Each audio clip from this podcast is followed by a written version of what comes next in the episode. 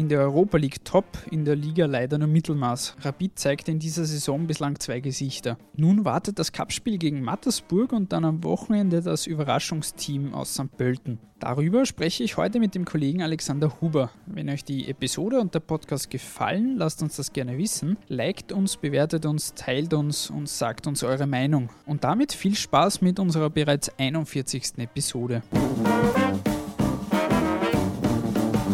Der Kuriersport Podcast. Ein wenig Sport für zwischendurch. Von und mit der Kuriersportredaktion und Moderator Stefan Berndl. Servus Alex, wir haben uns hier am Montagnachmittag zusammengefunden. Das Rapidspiel gegen Salzburg liegt jetzt knapp 24 Stunden zurück. Es ist ein 1 zu 2 gegen Salzburg geworden. Minamino und Dabur haben Salzburg in Führung gebracht, Hoffmann dann in Halbzeit 2 verkürzt. Wie beurteilst du das Spiel und die Niederlage Rapids? Ja, hallo Stefan. Vom Ergebnis äh, ist es eigentlich so wie meistens in, in Salzburg für Rapid gelaufen. Knappe Niederlage, die im Grunde verdient war. Hätte aber, auch wenn es komisch klingt, nach diesem Spielverlauf auch am Schluss auch ein Punkt sein können, wenn man zurückdenkt, vor dem annullierten Alator hat es eigentlich eine sehr große Chance gegeben, die Deni Allah vergeben hat, aus einer ähnlichen Position, meiner Meinung nach sogar schwerer abzuschließen, hat der Minomino das 1 zu 0 gemacht. Das heißt, auch wenn es unverdient gewesen wäre, Rapid war am Schluss eigenartigerweise sehr knapp an einem Punkt dran. Im Endeffekt wird aber, glaube ich, eher um das rundherum und um die Aufstellung diskutiert und äh, mögliche, sogar Verschwörungstheorien verbreitet und so. Also ja, aber das ist ja halt auch das Besondere an Rapid, dass nach einem 1 zu 2 in Salzburg halt dann trotzdem sehr viel zu diskutieren gibt. Ja, lass uns die Aufstellung gleich ansprechen. Acht Veränderungen im Gegensatz zum Spiel in der Europa League. Einzig Müldür, Sonnleitner und Schwab waren auch gegen Moskau schon in der Startformation. Trainer Goran Juricin hat das erklärt, mit dem, dass nicht alle fit waren und er quasi denen eine Pause gönnen wollte. Jetzt bei dem anstrengenden Programm, das sie auch haben haben. Kannst du das nachvollziehen, beziehungsweise wie hat dir dieser zweite Anzug, wenn wir es jetzt mal so nennen wollen, von Rapid gefallen? Also inhaltlich muss man sagen, dass Rapid die erste Halbzeit ganz klar unterlegen war.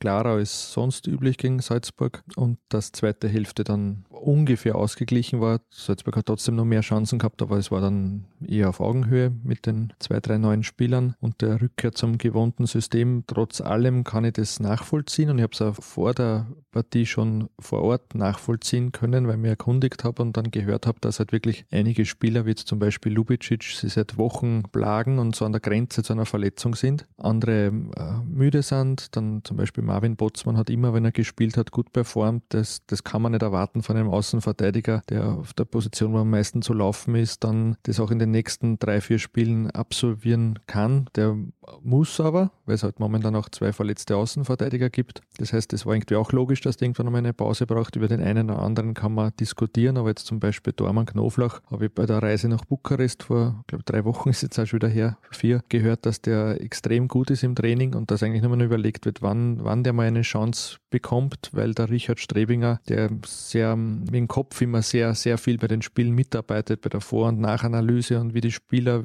sind, die auf ihn zukommen, wie die Stürmer schießen. Also der beschäftigt sich, glaube ich, mehr mit den Spielen als ein normaler Tormann. Und da haben sie auch damals schon gemeint, er wird auch irgendwann einmal eine Pause brauchen oder kriegen, weil sonst ist nicht gewährleistet, dass er immer auf diesem hohen Niveau spielt. Und sie gemeint haben, wenn ein Ersatztormann so gut ist im Training, dann soll er das auch irgendwann mal zeigen. Dass das jetzt ein Spiel gegen Salzburg war, wirkt vielleicht ein bisschen eigenartig. Die Leistung vom Tobias Knoflach hat aber dann eigentlich gezeigt, dass, dass sie da richtig gelegen sind. Also mehr kann der Richard Strebinger auch nicht abwehren. Und ist es eigentlich als, als eine mutige Entscheidung des Trainers, die er aus ganz pragmatischen Gründen getroffen hat. Sie haben nach der Länderspielpause eigentlich fünf Schlüsselspiele in Folge gehabt. Wenn man jetzt ausgeht vom Derby, dann Spartak Moskau, Salzburg, Kappe in Mattersburg und St. Pölten. St. Pölten eben auch ein Schlüsselspiel, weil die heuer stark sind und unbedingt geschlagen werden müssen, damit in der Tabelle nicht enteilen. Da geht es ja auch um die Top 6. Und dann haben sie, glaube ich, einfach ganz pragmatisch entschieden, alle fünf Spiele mehr oder weniger in Bestbesetzung geht sich nicht aus aus. Jetzt kann man dann entweder jedes Mal zwei, drei wechseln oder halt in einem Spiel eine radikale Rotierung vornehmen und das war halt dann das Salzburg-Spiel, wo es halt scheinbar auch von den Werten sozusagen so reingepasst hat, weil einige Spieler halt, da gibt es ja sozusagen diesen roten Bereich, wo man dann von der Sportmedizin hört, es könnte gefährlich werden, es könnte jetzt Richtung Muskelverletzung gehen und da haben sie eigentlich eh diese Saison schon mehr als genug gehabt, das wollten sie halt nicht riskieren. Ja, darum hat er in einer anderen Form Risiko genommen. Ja, ich, ich, ich persönlich kann es nachvollziehen. Ich verstehe aber auch, dass viele sagen, okay, das gehört sich nicht, so macht man das nicht. Also das, da hat jede Seite Argumente. Auf, aus meiner persönlichen Sicht, ich kann es nachvollziehen. Knoflach, der war einer der Besten bei Rapid. Der hat einige Chancen von Salzburg auch vereitelt. Siehst du da auch wirklich jetzt aktuell ein Duell um die Nummer 1 oder ist der Strebinger trotz allem noch immer, dass der die Nase vorne hat? Nein, also da traue ich mich festlegen, das wird ganz sicher so bleiben. Der Richard Strebinger ist die Nummer 1, das hat er sich verdient. Er hat auch mittlerweile intern gehört er zu den Spielern, auf die am meisten gehört wird. Also er ist da von einem ja, ruhigen, eher frustrierten Reservisten zu einem Anführer geworden und wahrscheinlich tut ihm das auch gut, dass er im Training gepusht wird. Bei den Besuchen, die ich getan habe beim Training, habe ich gesehen, dass auch zum Beispiel der dritte Tormann Haas für einen dritten Tormann auffällig gut hält. Also da muss man wahrscheinlich auch sagen, dass der Helge Bayer da gut arbeitet, aber da gibt es ganz sicher kein, kein Duell. Vielleicht kriegt er irgendwann wieder mal eine Pause, dann werden die Leute vielleicht nicht mehr ganz überrascht sein wie diesmal, aber Richard Strebinger wird die Nummer 1 bleiben und sein Ziel ist ja auch, dass er das im Nationalteam wird. Also da, da gibt es kein, kein Rütteln daran. Was nimmt Rapid jetzt am Ende von diesem Spiel wirklich mit? Goran Juricin hat viel riskiert mit dieser Durchwechslerei. Es ist Salzburg, es war klar, dass da schwer wird, etwas zu holen. Es ist ein 1 zu 2 geworden, was jetzt keine Schande ist, gegen Salzburg 1 zu 2 zu verlieren. Aber was nimmt Rapid jetzt tatsächlich mit? Ja, um es ganz kurz zu sagen, dass die nächsten beiden Spiele gewonnen werden müssen. Also sowohl das Cup-Spiel in Mattersburg als auch das Heimspiel gegen St. Pölten sind einfach Pflichtsiege. Das kann man es nicht ausdrücken. Das eine, weil es halt, auch wenn es so früh in der Saison komisch klingt, aber die letzte Chance auf einen Titel sein wird. Der Cup-Sieg ist eines von den intern äh, ausgegebenen Zielen, dass man da also auf jeden Fall so weit wie möglich kommen will. Wieder halt Finale und Finale bringt dann eigentlich auch nicht viel, wenn man es nicht gewinnt. Und das andere ist halt St. Pölten, wo es halt wirklich dann auch darum geht, dass ähm, in der Tabelle der Abstand zu Platz 6 möglichst klein gehalten wird und soweit ich das mitbekommen habe, wollen sie auch unbedingt, wenn dann nach elf Runden der erste Durchgang vorbei ist, in den Top 6 stehen. Wenn man jetzt drauf blickt, wer noch die nächsten Gegner sind, dann ja, ist das auch ein realistisches Ziel, das müssen sie erreichen. So, so groß sind natürlich die Ansprüche in Hütteldorf, das versteht sie eigentlich von selbst. Was erwartest du jetzt von Rapid für diese zwei Spiele? Cup ist immer eine eigene Geschichte. Was wird da auch von Rapid nötig sein, um diese Woche jetzt mit Mattersburg und dann St. Pölten am Wochenende auch erfolgreich zu bestreiten? Ja, wahrscheinlich frische A11, so wird es der Trainer sich gedacht haben. Dann ja, extrem eine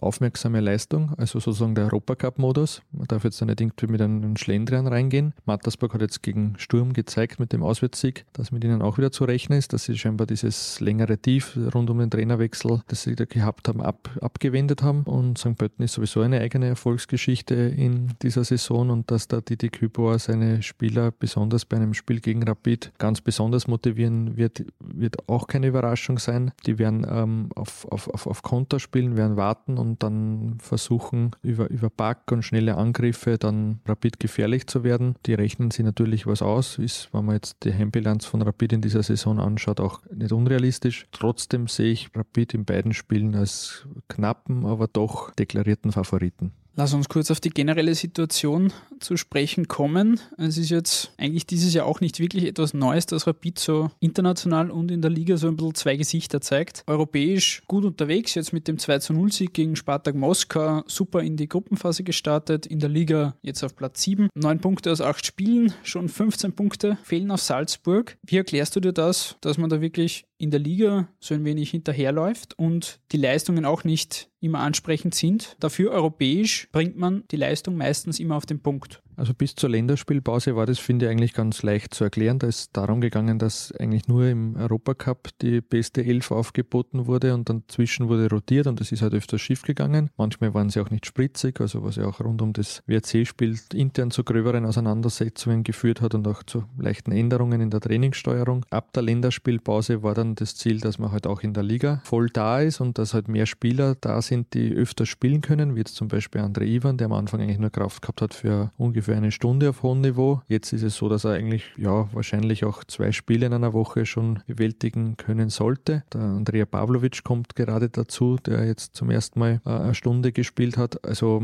da war einfach der Plan, dass dann sagen, auch der, das Personalreservoir groß genug ist, dass man sowohl in der Liga als auch in den Spielen unter der Woche stark performt. Die erste Hälfte gegen die Austria war auch wirklich gut. Das Ergebnis ist bekannt. Deswegen hat sich dieser Eindruck halt verfestigt, dass in der Liga nichts geht. Wenn Rapid das Derby gewonnen hätte, wäre das jetzt natürlich nicht so ein großes Thema, aber so ist es halt. Die Austria hat dann zweite Hälfte das Tor gemacht und dann auch geschickt verteidigt und, und nicht mehr viel zugelassen. Deswegen, deswegen reden wir jetzt über das und ähm, ja, Mattersburg und Salzburg wird wird wird's weisen. Also ich habe jetzt vor ein paar Tagen geschrieben, jetzt wartet die Woche der Wahrheit und das ist ganz sicher eine. Eine Woche der Wahrheit auch für Goran Juricin ein wenig. Da ist jetzt seit Wochen schon das große Thema, wie es da weitergeht, beziehungsweise vor allem von Fanseite. Da werden die Gogo-Raus-Rufe immer lauter. Goran Juricin selbst kriegt das natürlich auch mit auf der Trainerbank. Er ist jetzt eineinhalb Jahre knapp im Amt. Wie siehst du die sportliche Entwicklung jetzt in dieser Zeit? Ist aktuell die Formkurve? Zeigt die eher nach oben, nach unten oder stagniert das Ganze ein wenig? Also zu den Gogo rausrufen muss ich die ausnahmsweise kurz korrigieren. Die hat es jetzt in den letzten beiden Spielen in Salzburg und gegen Spartak überhaupt nicht gegeben und nach dem Derby eigentlich auch nur sehr kurz, also weiß nicht, vielleicht für fünf Sekunden, dass da ein paar hundert geschrien haben. Also das war auch weit entfernt von dieser, sage ich mal, Kampagne, die es davor gegeben hat. Aber die würden natürlich jetzt bald wieder kommen, wenn, wenn, wenn jetzt nicht regelmäßiger Erfolge eingefahren werden. Und das ist, glaube ich, auch das größte Problem von ihm, dass halt eine gewisse Regelmäßigkeit immer zu Saisonbeginn vermisst wird und die ist dann die die letzten beiden Male erst eigentlich erst dann gekommen, wie es wirklich eng war. Also das war äh, vor einem Jahr so. Kann mich erinnern, damals Länderspielpause, war Rapid auch in der Tabelle in der unteren Hälfte und dann wurden, äh, glaube ich, zwei Monate waren es im Endeffekt bis zu diesem wirklichen Spitzenspiel damals in Hütteldorf gegen Salzburg mit dem 2 zu 3 äh, wurde kein Spiel mehr verloren und im Frühjahr war es auch so ähnlich. Da war auch ein, ein durchwachsener Start.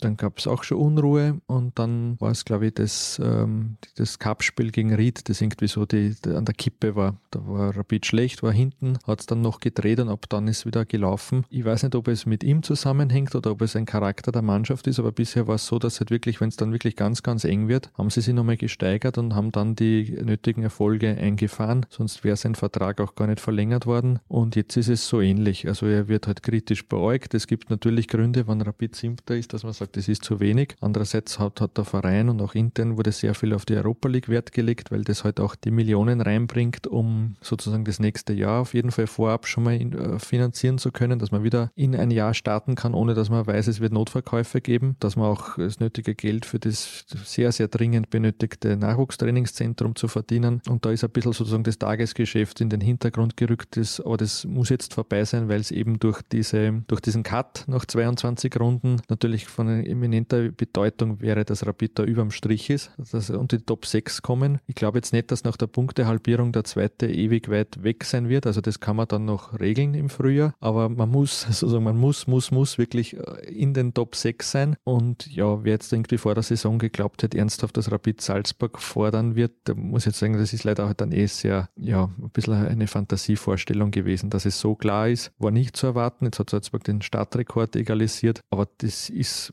für mich war es ab dem Zeitpunkt, wo der Marco Rose seinen Vertrag verlängert hat, klar, dass der Meister wieder Salzburg heißen wird. Wie siehst du den Rückhalt, den Goran Juricin hat? Sitzt er noch einigermaßen fest im Sattel, beziehungsweise gehen wir mal vom Worst Case aus und es wird jetzt das Cup-Spiel verloren. Dann am Wochenende gegen St. Pölten ist vielleicht auch nur ein Unentschieden oder eine Niederlage. Das Europa League-Spiel einmal ausgeklammert nächste Woche gegen Glasgow. Da haben sie ja mit dem Sieg jetzt gegen Moskau schon mal zumindest eine gute Basis gelegt. Werden wir dann nächste Woche eventuell darüber diskutieren? Schon über den Rauswurf von Goran Juricin? es ist jetzt mittlerweile schon ein bisschen mühsam, dass man sich von Woche zu Woche durchhandelt. Sagt, dann würde man, wenn dann und was passiert dann und wer wird dann Trainer und muss man ihn dann raushauen. Aber ja, ich habe es nicht umsonst das Woche der Wahrheit beschrieben. Wo sind so die größten Baustellen, die aber vielleicht schon in der Hinsicht auch, dass sie gelöst werden können in den nächsten Wochen und Monaten? Wo machst du da die größten Probleme fest? Also ein großes Problem sind nach wie vor, und das zieht sich jetzt eigentlich schon durch sehr lange Zeit durch den Verein, sind die relativ vielen Verletzten. Wenn man jetzt nur hypothetisch eine Mannschaft aufstellen könnte mit Dibon Mocinic, der ja zwar schon fast vergessen ist, aber immer noch der Rekordeinkauf in der Hütteldorfer Vereinsgeschichte ist und wahrscheinlich auch für lange Zeit bleiben wird. Bolingoli, Schobesberger, einen topfitten Pavlovic, dann wäre das wirklich eine für österreichische Verhältnisse sehr, sehr gute Mannschaft, wo ich mir fast wetten traue, dass die absolute Favorit auf dem Platz 2 ist. Dass nachdem sie aber eigentlich nie, ich glaube wirklich nie in, in der Ära von Euran Juricin in Bestbesetzung angetreten sind, ist das halt alles auch sehr viel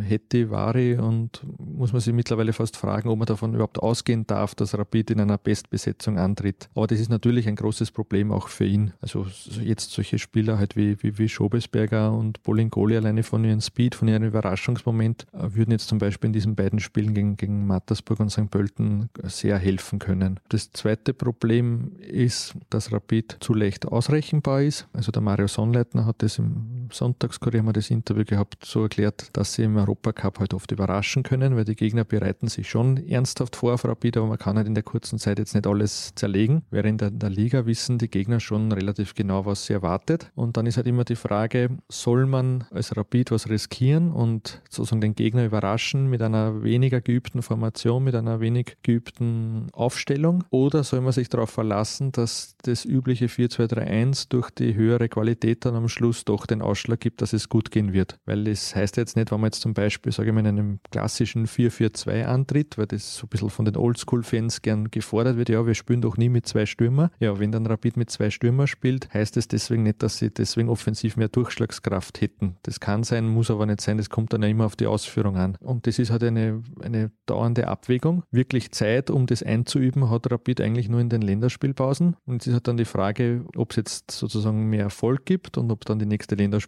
ruhiger wird und ob mehr Spieler da sind und ob vielleicht auch nicht ganz so viele beim Nationalteam sind, weil dann wäre das eine, eine gute Möglichkeit, um wirklich auch einen Plan B, der ohne Sorgen, ohne Probleme sofort abrufbar wäre, einzustudieren und das, das fehlt. Damit beschließen wir diese Episode. Lieber Alex, vielen Dank fürs Dabeisein. Warten wir ab, wie es jetzt gegen Mattersburg, dann gegen St. Pölten und dann gegen Glasgow nächste Woche ablaufen wird, ob die kleine Wende gelingt und ob wir dann in den nächsten Wochen auch wieder mehr Positives von Rapid hören, was das Sportliche anbelangt. Lasst uns gerne auch wissen, was ihr Rapid in den nächsten Wochen und Monaten noch zutraut und wie ihr zu der ganzen Trainerdebatte rund um Goran Juricin steht. Ansonsten seid gerne auch beim nächsten Mal wieder mit dabei. Bis dahin, auf Wiederhören.